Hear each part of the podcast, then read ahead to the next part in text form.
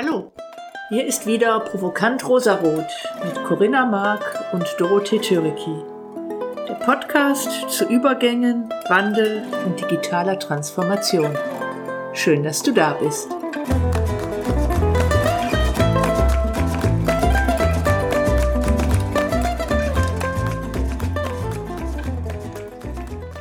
Herzlich willkommen zu einer neuen Episode von Provokant Rosa-Rot. Heute interviewe ich unseren Gast ganz alleine. Ja, wir haben einen Gast und die Doro ist so viel beschäftigt, die ist unterwegs, soll aber ganz herzlich grüßen.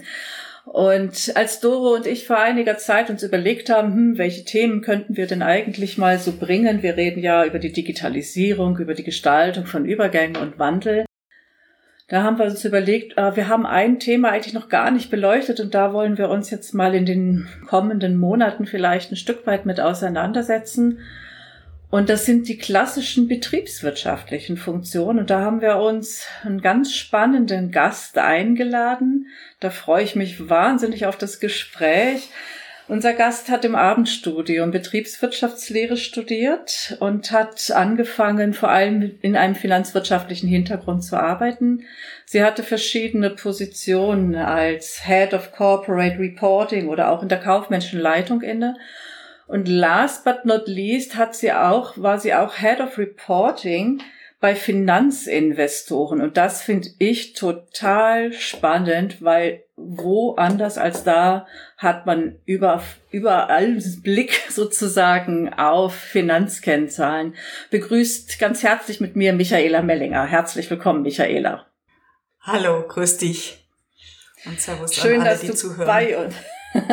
ja, schön, dass du bei uns bist. Schön, dass es geklappt hat, äh, dass du dich loseisen konntest aus Projekten. Und ja, lass uns einfach mal direkt einsteigen. Head of Reporting bei Finanzinvestoren und das vor dem Hintergrund von Digitalisierung. Was brauchen eigentlich Firmen heute im Bereich Controlling Finance vor dem Hintergrund von Digitalisierung? Würdest du da sagen? Also es ist ja so, dass ich da nicht mehr tiefgreifend arbeite in dem Bereich, sondern meine Erfahrungen, also ich habe eine Mission und die bedeutet, es ging mir immer darum zu schauen, wie kann man Organisationen, Unternehmen so gestalten, dass sie ein Zuhause sind, einmal um sehr vielen Menschen äh, am Ende des Monats Lohn und Brot zu bekommen, aber das mit einer sinnvollen Tätigkeit, die auch für Kunden äh, ein überzeugendes Angebot äh, gibt. Und deswegen hat's mich da nach meinem Studium automatisch ins Controlling getrieben. In den Nullerwahn war das ja das Wesentliche. Und da geschah auch da sehr viel. Und mit der Zeit bin ich immer weiter, so irgendwo woanders hingedriftet. Aber das kommt vielleicht, da kommen wir später drauf, zu deiner Frage zurück. Reporting, was braucht's denn da heutzutage? Ähm, Damals, als ich das gemacht habe, das war so äh, auch in den Nullerjahren, da war man sehr zahlengetrieben. Man hat gemeint, den äh, gedacht, dass Zahlen genug über Unternehmen aussagen. Und das Verrückte ist aber, ich habe wahnsinnig viel Unternehmen dort gesehen. Und ich habe eigentlich, wenn ich dort vor Ort war, wenn wir jetzt so eine neue Gruppe oder ein neues Unternehmen gekauft hatten, relativ schnell gewusst, was ist dieses Unternehmen wert. Und da hatte ich noch gar keine Zahl gesehen. Das lag daran, dass ich habe gesehen, wie sind die Büros, wie interagieren die Leute miteinander, wie arbeiten die, gehen die lächelnd über den Flur oder sind da alle sehr mies gelaunt. Und ich kannte so grob die Umsatzzahlen und dann wusste ich eigentlich schon vom Bauch heraus, was ist der Unternehmenswert. Das klingt jetzt ein bisschen nach ähm, Esoterik, ist aber nicht so. Ich musste danach das Jahr hart perfekt ausrechnen und es hat sich bewahrheitet. Also wenn ich dann gerechnet habe, das wieder weggeschoben habe, mir ist es am Anfang nicht aufgefallen. Irgendwann habe ich gemerkt, das ist ja echt, dann habe ich Wetten mit mir geschlossen, habe das drauf und es war tatsächlich so. Und es wurde auch vom Wirtschaftsprüfer geprüft. Also das war nicht Esoterik, es hat sich tatsächlich bewahrheitet. Das hat natürlich bei mir die Aufmerksamkeit dann gebracht, ja, also wenn ich jetzt wirklich sinnhaft sein will und langfristig erfolgreich sein will, dann sind ja dieses, was man eigentlich falsch Soft Skills nennt, weil so einfach ändern sich Leute ja nicht, sehr viel wichtiger für das, für, für das Fortbestehen eines Unternehmens. Und äh, wenn man jetzt nur auf die Zahlen guckt und vor allen Dingen, wenn ich mir Zahlen auf der Vergangenheit aus anschaue, und das sagt eigentlich jeder Controller, wenn ich mir nur die Vergangenheitszahlen angucke, um zu sagen, wie erfolgreich ist ein Unternehmen und die Börse und vieles ist ja immer noch sehr so getrieben, dann ist es wie wenn ich heutzutage auf der Autobahn unterwegs bin und nur in den Rückspiegel schaue. Das war vielleicht sogar bis 2012, 13 diese Sache war. Ich würde heute noch eins draufschauen. Ich würde sagen, ich bin auf einer Autobahn unterwegs. Da sind Geisterfahrer auch mit unterwegs und ich schaue nur in den Rückspiegel. Also das ist äh, etwas, was man halt sehr stark aufbrechen muss. Ja, was für ein schönes Bild. Jetzt bist du ja gar nicht stehen geblieben. Du hast es ja auch schon so leicht angedeutet, dass du ja so wahnsinnig viel wahrgenommen hast. Und ich finde ja dieses Bild, was du jetzt gerade gebracht hast von der Autobahn und jetzt noch die Geisterfahrer da drauf, ist ja schon eine sehr schöne Metapher eigentlich. Du hast ja dann tatsächlich durch deine Erkenntnisse dann auch noch den Agile Coach draufgesetzt. Du bist Scrum Masterin. Und ich würde mal sagen, damit bist du gar nicht, also da gibt's gar nicht so viele von deiner Sorte, die aus dem Finance Controlling Bereich kommen und eine Scrum Master Ausbildung haben. Vielleicht kannst du dazu einfach mal ein bisschen was erzählen, was dich dazu konkret bewogen hat, das zu tun. Mhm. Also es war so, ich hatte, ich war ja dann ab 2008 als, äh, äh, selbstständig im Interimsmanagement tätig und einer meiner Einsätze waren in einem Start-up. Das war 2013 und das kam die Entwickler so ums Eck und wie organisieren wir das? Ja, wir organisieren das agil und mit Scrum. Ich habe zum ersten Mal von diesen Worten gehört dann, eigentlich Organisationsentwicklung mir immer sehr wichtig war, aber so konkret diese Worte und was es bedeutet, habe ich dort kennengelernt. Und das hat mich so überzeugt, weil es ist etwas wirklich überraschend, dass wenn man Software entwickelt und man macht Abschlüsse für Unternehmen, macht man eine ganz ähnliche Tätigkeit. Man verdichtet Informationen, lenkt Informationen hin, dass hinterher Leute, die sich das anschauen, damit arbeiten wollen, was Sinnvolles davon rausziehen wollen. Das ist also in der Entstehung oder in dem, der Bearbeitung ein sehr, sehr ähnlicher Prozess. Und da ich ja als Interimsmanagerin tätig war, hatte ich sehr oft mit Unternehmen zu tun. Man nennt es Umbruchssituationen. Also da ist einiges los. Das jeder, der den Begriff kennt, weiß, wovon ich spreche. Oder auch wenn das Startups sind oder so, überall, wo wirklich sehr viel zu verändern ist, äh, Gesellschafterwechsel oder so, wo einfach auch im, im Admin-Bereich das eine Großbaustelle ist. Und das ist wirklich auch klassisch eine komplexe Situation. Und das war wirklich die Antwort so vom, ich kannte Lean Management, ich kannte andere Ansätze, aber das war so überzeugend, dass ich den Scrum Master dann 2013 gemacht habe. Und ich durfte das damals aber nie so nennen. Wenn ich als Interimsmanagerin unterwegs war und ich habe gesagt, ich arbeite agil nach Scrum, dann haben meine Auftraggeber sofort gesagt, um Gottes Willen bitte nicht. Das ist Chaos. Die wussten also nicht, was das war, aber das Wort war so versaut mit, weil viele machen das ja heute noch, wir arbeiten agil, sprich wir machen keine Pläne, was das Gegenteil von Agile ist, äh, dass ich da einfach andere Wörter gegeben habe. Ich habe das irgendwie genannt, habe nach Scrum gearbeitet, alle waren glücklich, alle haben gesagt, ja, funktioniert alles super, ich durfte es nur nicht so nennen. Inzwischen macht's jeder, also ich war so der Agile Coach mit Tarnkappen in viele Finance-Projekten unterwegs. Und habe das dann weiterentwickelt. Und irgendwann mal wollte ich das auch, wie wird es tatsächlich gelebt bei Leuten, die das echt machen, so dass ich dann auch in der Entwicklungsabteilung über zwei Jahre unterwegs war. Und da bin ich dann auf ein weiteres Phänomen gestoßen. Vielleicht können wir ganz kurz ja. nochmal zurückgehen von dem Finance-Bereich. Wenn du sagst, Agile-Methoden zu verwenden, wie kann man sich das vorstellen im Bereich von Controlling? Äh, jetzt mache ich einen Sprung in die heutige Zeit, weil das hat sich wahnsinnig viel mhm. da auch jetzt getan, weil auch wirklich gute Ideen kamen. Also das, das klassische Finance, wie wir das kennen. Also am schlimmsten, man macht drei Jahrespläne, völliger Wahnsinn. Aber auch schon heute ist ein Jahresplan. Wir haben das jetzt alle die letzten anderthalb Jahre zutiefst gelernt, wie verrückt das ist. Das bringt mir nichts, das im Detail durchzuplanen. Und vor allen Dingen, wenn ich meinen Lebenszweck darin sehe, ich mache einen Plan und die Planerfüllung ist äh, ist Erfolg. Das ist Quatsch. Weil mhm. Das sagt mir ja nicht, wie viel super gute Chancen habe ich eigentlich äh, wegziehen lassen, weil ich so mit dieser Planerfüllung ähm, unterwegs war. Und da gibt's ganz, ganz coole Ansätze. Das nennt sich zum Beispiel OKR, es nennt sich Beyond Budgeting. Mhm. Wie bei all diesen Ansätzen ist es so, dass äh, wir hatten auch mal eine Balance Scorecard und es gibt halt sehr viele von uns solche Berater und die versuchen Geschäfte daraus zu generieren. Ist ja fair, versuche ich ja auch. Und man kann halt solche Sachen ad absurdum bringen, indem man aus Dingen, die einfach einen sehr überzeugenden, einfachen Gedanken hat, das so komplex und kompliziert wieder macht, dass es in der Anwendung sehr, sehr viel äh, Anpassung, Beratung und so bedarf. Das ist gut für das Geschäft des Beraters. Das ist aber immer im Zielkonflikt zu dem eigentlichen Gedanken, dass ich versuche, so etwas so einfach und überzeugend zu notwendig zu machen, also der schöne Organisationssatz, also nur so viel Controlling oder Organisation wie nötig zu nutzen da. Mhm. Und, und nicht mehr und nicht weniger, also passend dazu und vor allen Dingen auch mehr die Frage zu stellen, was, was muss ich denn tatsächlich wissen, wenn ich Geschäftsführung?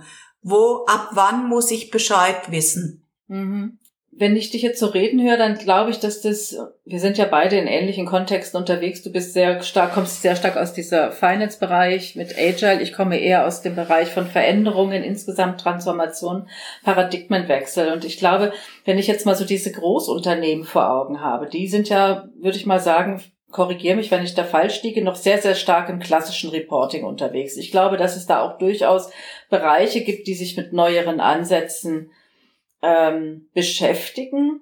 Aber ich glaube, dass das überwiegende Gros, auch das, was ich so mitbekommen habe, wenn ich so näher angedockt hatte, mal an die Agile Community, die sich einfach immer schwer tat mit diesen klassischen Reporting-Strukturen in großen Unternehmen. Nimmst du das ähnlich wahr wie ich oder denkst du, das, äh, dass das anders ist? Das, das würde ich absolut äh, unterschreiben, dass das so ist. Also sehr viel in dem Finance Reporting ist ja sinnvoll, weil am Ende des Tages müssen Gehälter überwiesen werden. Das muss irgendwie funktionieren.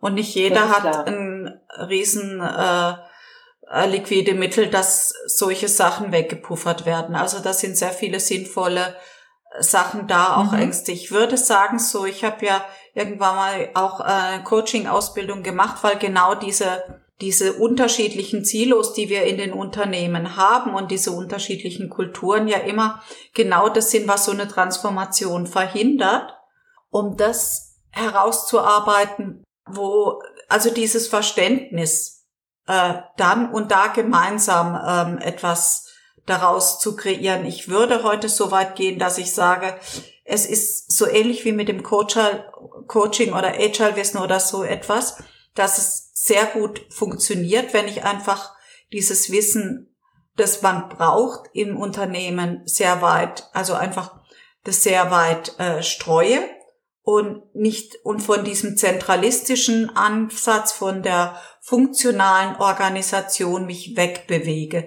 weil es ist doch viel sicherer für mich aus Unternehmensperspektive. Ich habe das Controlling-Wissen, die Controlling-Rolle in den Teams drin und die sind aber so fit, dass sie sich sofort anpassen, wenn da draußen was sich verändert. Wow, das ist ja eine Revolution, was du da vorschlägst, oder? Für bestimmte Kreise ja, weil ich glaube, eines der wichtigsten Dinge, die man da braucht, ist Vertrauen, Vertrauen in die Organisation, Vertrauen in andere Menschen und das Wissen äh, trotzdem, wie ja, wie kann ich trotzdem messen, dass ich da richtig bin und wie, wie schaffe ich so eine mhm. offene Kultur? Das ist klar. Das ist eine Herausforderung und ich glaube auch, dass das nicht alle schaffen werden. Die passt sicher nicht überall komplett hin, mhm. das auch, aber jedes Unternehmen, das quasi die Geisterfahrer, von denen ich sprach, in der Situation ist und die, die sind einfach überall. Äh, es gibt dermaßen viele Start-ups, die richtig gute Ideen haben, die klassische Unternehmen ähm, einfach mal eben äh, wegdisruptieren. Mhm. Da, ja. da, da brauche ich das. Also da ist einfach dieses auch dieses viel, viel wichtiger, wie ist meine Innovation? Habe ich den richtigen Innovationsfunnel da? Sehe mhm. ich, äh, wie die nächsten Trends sind? Bin ich wirklich auf dem Markt zu Hause? Und wenn ein neuer Trend ist, wie schnell kann ich den adaptieren und in ein überzeugendes Produkt rausbringen? Das sind eigentlich die wirklichen entscheidenden Dinge.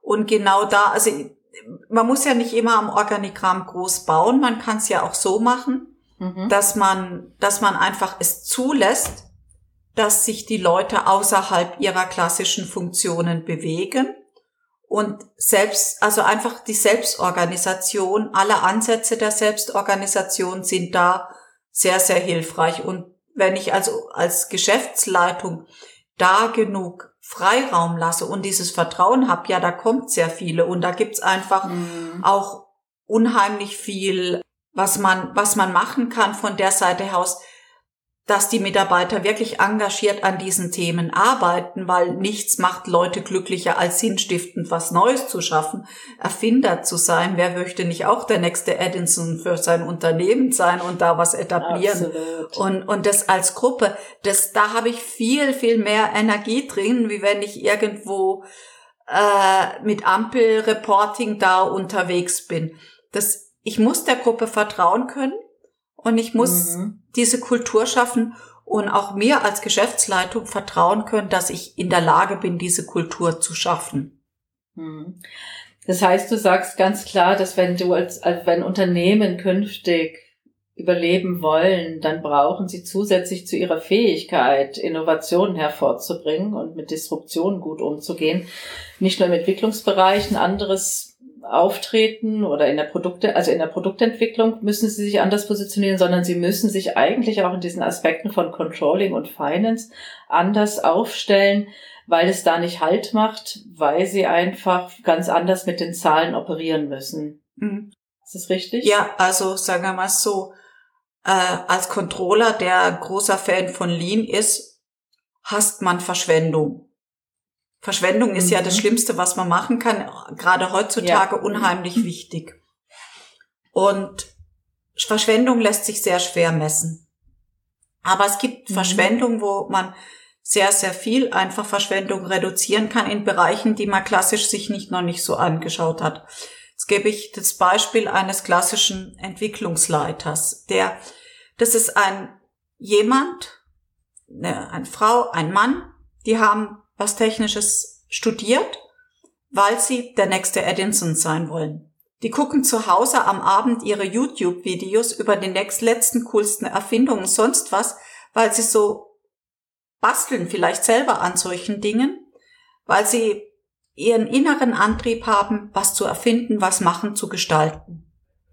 Diese Person, ich möchte äh, in vielen Unternehmen äh, Wenn es ganz schlimm kommt, haben die OKRs eingeführt, dann haben sie ihr klassisches Controlling eingeführt, dann gibt es das QA-Management und zwar nicht eine Zertifizierung, sondern es gibt TISAX, es gibt ISO, es gibt noch weitere Zertifizierungen und dieser arme Mensch, der die mal was Technisches studiert hat, um was Cooles zu schaffen, verbringt 60, 70 Prozent seiner Zeit damit, in diese Dinge hinein zu reporten und das zu organisieren. Und damit nimmt man den Unternehmen das eigentliche Wissen, die eigentliche Kreativität weg, indem man zu wenig drauf schaut, wo kann ich das reduzieren? Natürlich gibt's diese Zertifizierung, aber indem man auch zu schnell in so eine Maßnahmeritis kommt, würde ich mal sagen, anstatt äh, und ich brauche ja also sagen wir mal so jetzt ganz böse gesagt, ich brauche Zertifizierungen, ich brauche äh, Controlling, ich brauche das alles, wenn ich das als Kontrolle verstehe. Und es bedeutet, ich vertraue den Leuten nicht, dass die das richtig machen. Und dieses in der Form zu organisieren, dass, dass die Leute, kommen wir auch in den Bereich, wir haben unsere unterschiedliche Typen von Menschen dieses, was ich gesprochen habe, das ist eine Admin-Aufgabe. Das kann jemand machen, der muss nicht äh, was Technisches studiert haben. Nehmt es von den Leuten weg, gibt die Rollen, gibt es in Rollen, die sowas auch gerne tun, die gern so Mikromanagement machen und nehmt dafür wieder, nehmt diese technische Power, die ihr als Unternehmen habt, diese kreative Power, gebt die wieder frei den Leuten und holt und reduziert, also immer auch, es gibt, mein Lieblingsbetriebswirtschaftliche ähm, Analyse ist die Five-Why-Frage. Also ich habe das schon als Kind gern gespielt, so lange warum fragen, bis es nicht mehr weitergeht. das ist vielleicht so ein, so ein Tipp, als wie man Verschwendung wirklich wirklich signifikant reduzieren kann. Und erst wenn ich mit diesen Warums am Ende der Frage bin, dann die Maßnahmen machen und alle Maßnahmen abzuschalten, die wirklich keinen tieferen Sinn ergeben. Jetzt bin ich mal ganz provokant. Wir sind ja auch bei ja. Provokant, Rosa Rot, und du redest ja viel von Vertrauen. Also ich habe ja manchmal den Eindruck, dass diese Reportings dazu dienen, die Firmenlenker glücklich zu machen, aber eigentlich nicht förderlich sind für die Sache. Und ähnliches gibst du ja gerade auch aus, dass man es ja eigentlich anders machen kann. Das heißt, eigentlich müssten wir doch mit den Unternehmenslenkern sprechen und den blinden Fleck sozusagen mal so ein bisschen ausleuchten. Ne? Also wenn du mhm. über Verschwendung nachdenkst, denk nicht darüber nach, dass wir in Deutschland eigentlich ein zu hohes Lohnniveau haben. Das Problem, was wir haben, wir ballern unsere guten Kräfte zu mit Arbeiten, die wir eigentlich ganz anders organisieren könnten. Also lass uns doch einfach mal Perspektiven eröffnen, wie wir denn die Frage noch betrachten könnten eigentlich. Weil häufig heißt es ja, unsere Leute kosten zu viel, das kriegen wir im Ausland viel günstiger hergestellt was ja sicherlich richtig sind, weil die Arbeitskosten geringer sind, aber wir erhöhen eigentlich die Preise noch künstlich, weil wir sie mit Aufgaben zustopfen, die überhaupt nicht dahin gehören. Und ohne uns darüber Gedanken zu machen. Ja, einfach um sich bestimmte Bedürfnisse bestimmter Leute zu erfüllen. Ich hatte mal einen Kollegen, der hat was Schönes gesagt, ich arbeite für Unternehmen, nicht für Personen. Und damit meinte er die Gruppe mit dem Unternehmen. Mhm. Und ich finde, das ist sehr richtig. Also äh, das wirst du sicher auch, du coachst auch sehr viel Führungskräfte, dieses weg von ja. dem, also diese Reflexion als Führungskraft zu haben, was ist jetzt ein persönliches Bedürfnis und was ja. ist etwas, was das Unternehmen tatsächlich braucht. Ja. Diese Unterscheidung, die ist sehr, sehr wichtig und ich glaube, das ist eine der größten Herausforderungen ähm, mhm. im Management, äh, die wir haben werden. Ja, und da ist natürlich jetzt Agile, der Agile-Ansatz ja auch ein ganz schöner Ansatz, weil wir ja da einfach auch über Rollen gehen, ja. Das heißt, mhm. sich mal zu überlegen, welche Rolle habe ich als Mensch eigentlich? Mit welchen Rollenhüten bin ich hier eigentlich unterwegs? Weil ich glaube, darüber kriegt man dann auch eine große Versachlichung, weil letztlich machen wir uns nichts vor, das wissen wir beide. Du bist ja auch Coach. Letztlich sind wir Menschen. Und, genau. Ähm, wir haben unsere eigenen Bedürfnisse, es gibt die Bedürfnisse der Gruppe, es gibt die Bedürfnisse des Unternehmens und irgendwie müssen wir alles unter einen Hut bekommen. Und die Frage ist, sind wir uns immer dessen so bewusst? Ja. Und da glaube ich, gibt's halt viele blinde Flecken. Wir sind uns mancher Dinge gar nicht bewusst. Ja, oder wir, wir hinterfragen auch den Sinn vielleicht häufig zu wenig. Das zweite mhm. neben Vertrauen, wir haben ja die Agile-Werte. Das nächste, der nächste mhm. Wert, der auch sehr, sehr wichtig ist, wie ist Offenheit. Mhm. Deswegen bin ich ein großer Zweifler von Ampelreporting. ich habe sehr. Warum? Ja, weil Folgendes passiert.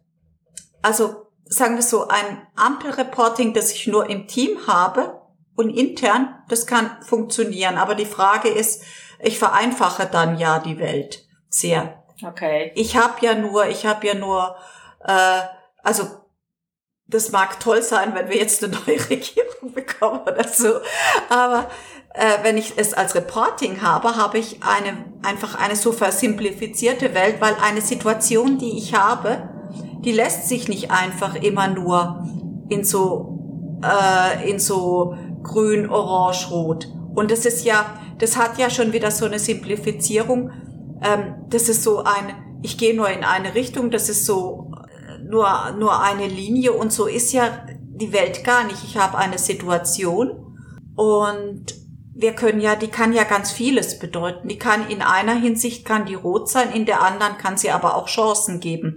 Und das Ampelreporting führt dazu, dass ich immer Risiken minimieren will, weil ich gehe sofort, wo könnte ein Risiko sein, lenkt den Fokus auf das Risiko ich nehme mir aber die Chance, durch das Ampelreporting die Chance in der gleichen Situation zu sehen. Das finde ich ganz spannend, was du jetzt gerade sagst, weil das Ampelreporting ist ja letztlich eigentlich eine Idee von Komplexitätsreduktion mhm. ähm, und gehört nach der Auffassung von Doro, ich spreche jetzt mal für Doro mit, ich glaube, sie wird das genauso mhm. unterschreiben, wie ich das jetzt sage. Das ist ja nicht das, was wir in dieser neuen Welt brauchen, Komplexitätsreduktion. Wir müssen einen anderen Umgang mit Komplexität ja. finden. Und wir postulieren immer so dieses Denken in Systemen. Ich weiß nicht, ja. wenn du jetzt diesen Begriff hörst von Denken in System, leuchtet bei dir was auf? Ja, Kannst klar. du damit was in Verbindung bringen? Ja, also das war, es war tatsächlich auch so. Ich habe ja an der VWA studiert und auch da bin ich ein bisschen, auch wieder so ein bisschen exotischer Vogel, weil ich hatte, als wir die ersten zwei Vorlesungen Organisationen gehabt haben und ich hatte das schon lange, Damals war das so bei meinem VWA-Studium, das sah eigentlich eine wissenschaftliche Arbeit nicht vor. Ich wollte aber unbedingt sowas machen, weil ich war, ich wollte einfach wissenschaftlich arbeiten. Also ich habe Betriebswirtschaft studiert, weil mich das, ich wollte das können, so, das ist die Lehre und das kann ich adaptieren. Ich wollte prüfen, ob ich das tatsächlich kann. Also ging ich zu meinem Prof und habe gesagt, äh, ich möchte eine Arbeit schreiben statt einer Klausur. Und er sagte, ja gut. Und dann haben wir das gemacht und dann, ich war damals tagsüber tätig beim Deutschen Caritas-Verband. Und die haben gerade so ein großes Change-Projekt gemacht, das äh, eben, die wollten sich mhm. transformieren zur lernenden Organisation. Also man will schon seit 20, 25 Jahren transformieren sich Unternehmen ja laufend und das ist auch gut so. Ja. Und ähm, dann habe ich das geschrieben und da war, kam ich zum ersten Mal eben mit diesem Begriff des Unternehmen als System oder überhaupt eine Gruppe, mhm. also was Systemtheorie bedeutet, wie du damit agieren kannst. Und ich glaube, das ist auch ein ganz, ganz sinnvoller Ansatz, den ich bei euch absolut auch unterstützen würde. Dieses, sich immer diese Sache, also immer als ein System eines, äh, mhm. eine Gruppe oder was auch immer zu betrachten. Weil in dem Moment, wenn ich es als System betrachte, kann ich die richtigen Regelungen treffen. Mhm. Genau, und das Ampelsystem, das greift halt einfach zu kurz, weil es das System aus dem Auge verliert. Ähm, es ja, ne, es verliert das System aus genau. dem Auge eigentlich. Ja, wie, wie häufig äh, Komplexitätsreduktion. Es gibt vermeintliche Sicherheit, aber eigentlich, aber es ist so wie halt Scheuklappen beim Pferd. Man fühlt sich sicherer, aber dann ist es halt, dann, also wir sind ja auf einer Autobahn nicht nur mit Geisterfahrern unterwegs, wir kommen ja auch von der Seite jeweils rein und von hinten, von allen Seiten. Also ist es doch wichtig, dass ich den Blick möglichst weit, möglichst offen habe, eben, wie du sagst, auf das ganze System. Ja, ja wunderbar. Es ist ein echt schönes Beispiel eigentlich dafür, nochmal wirklich aufzumachen. Und diesen Wunsch nach Komplexitätsreduktion, den kann, kann ich auch gut nachvollziehen, weil es einfach darum geht, ich als Mensch möchte mich sicher fühlen. Aber das ist jetzt einfach nicht mehr der Weg wir werden, wenn wir anders denken, glaube ich, schon auch durchaus noch einfachere Möglichkeiten haben, die Welt zu betrachten. Ähm, jetzt haben wir ja auch ein Vorgespräch geführt und da hattest du einen Begriff genannt und ich würde gerne mal ein bisschen noch konkretisieren, weil ich glaube, dass es für die Zuhörer auch ganz interessant sein kann, weil ich glaube, dass viele immer noch so eine Idee haben davon, dass Controlling, ja, Reporting von Zahlen hat ja eigentlich gar keine wirkliche Relevanz mehr, aber das machen wir, um die Stakeholder zufrieden, die Shareholder zufriedenzustellen. Und ich glaube, dass es vielleicht ganz gut wäre, einfach zu, zu, deutlich zu machen, dass es schon Ansätze gibt. Und du hattest mal was vom aktiven, For also vom agilen Forderungsmanagement erzählt. Kannst du da vielleicht mal in ganz groben Zügen, dass es ein bisschen plastischer ja. wird, weil ich glaube, für viele ist, Controlling Finance einfach mit endlosem Reporting verbunden und da vielleicht ein bisschen mehr mhm. praktische Beispiele. Ach, so kann man das auch machen. Spannend. Ja, also ein guter Controller versteht sich ja auch als jemand, der wie ein Coach irgendwo im Unternehmen sitzt oder auch als Buchhalter kann man das auch und eine Schnittstelle ist, weil es eine Schnittstelle für Information, nicht mehr und nicht weniger.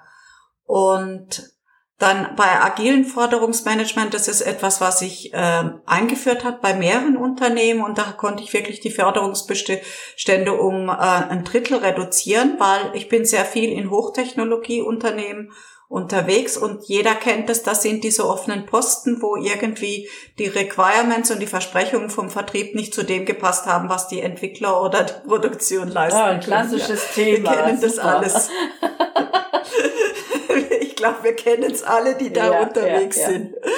Und, und jetzt liegen die so und keiner möchte sie anfassen, weil das Zeug ist verdammt kompliziert. Man hat, man erinnert sich an unangenehme Sachen, die man gemacht hat mhm. und so. Und wenn man jetzt an diese Sache rangeht und da kann, können auch sogar Buchhalter anfangen, agil zu arbeiten.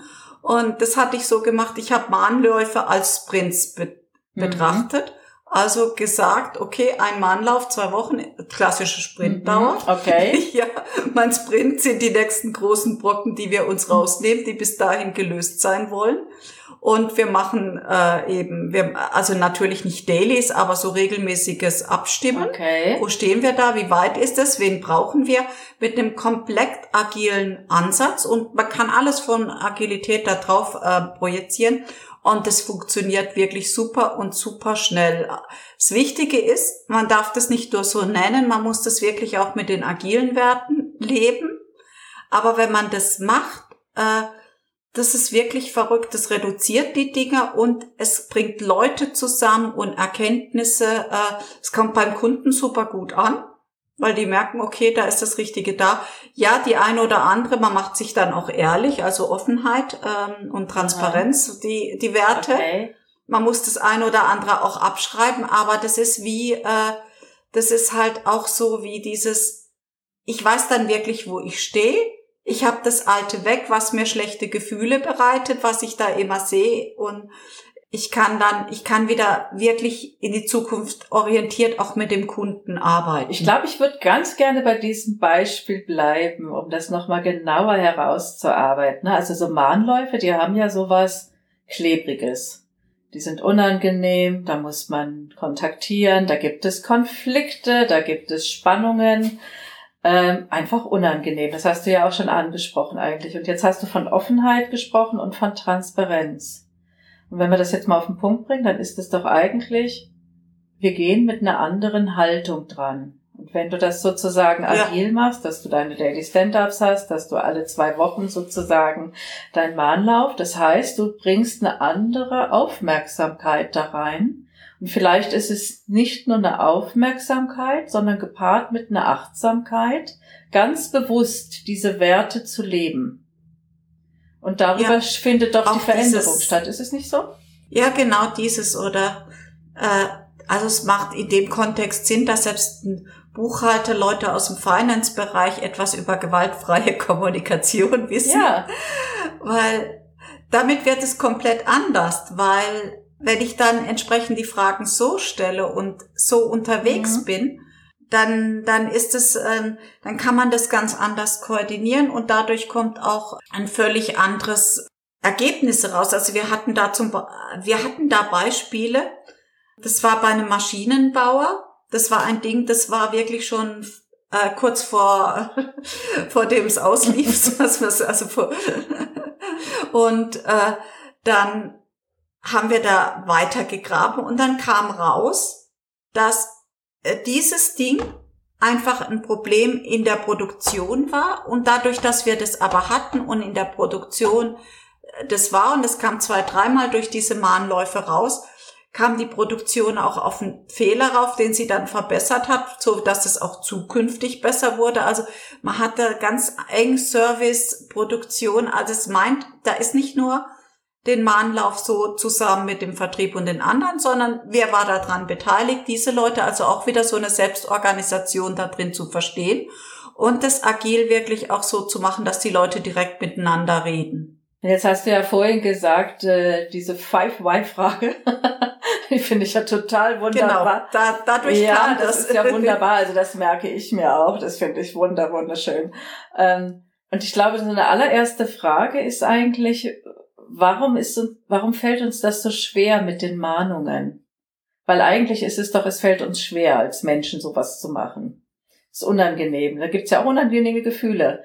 Und damit kann man ja eigentlich mal starten. Und dann tatsächlich einen formalen Prozess. Und ich glaube, da ist Agile tatsächlich wunderbar, weil es einfach eine Struktur gibt, wie ich da dran gehen kann. Und so kann man sukzessive in so einem ganz kleinen Teilbereich als Unternehmen schon mal in eine neue Haltung hineinwachsen.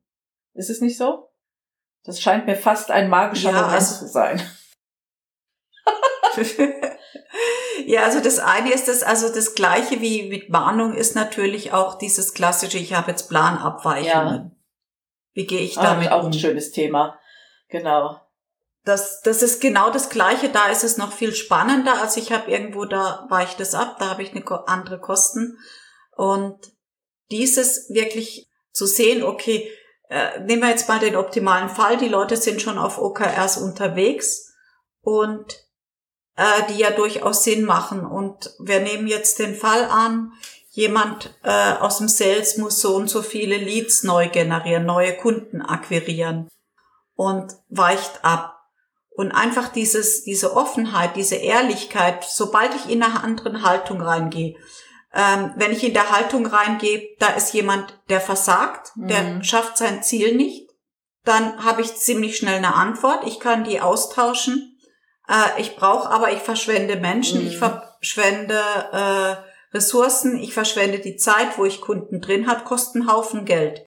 Ich kann aber wirklich auch da wieder hingehen und fragen, warum sind da die Neukunden nicht? Mhm. Und dann auch die, eben diese Frage stellen, diese klassische eben aus dem Coaching, diese mhm. ressourcenorientierte Fragen daran gehen, was brauchst du, damit das was, was würdest du dir mhm. wünschen, damit es klappen würde? Und mit, mit solchen Modellen da auch zu arbeiten, die auch aus dem Coaching kommen in dem mhm. Bereich, das bringt natürlich eine ganz an, einen ganz anderen Drive dahinter, so dass man dann auch äh, solche Sachen viel besser abstellen kann. Und dann ist vielleicht jemand, äh, also ich, ich bin ein großer Fan eben bei der gewaltfreien Kommunikation auch dieses Werten sein ja, zu lassen. Ja, das.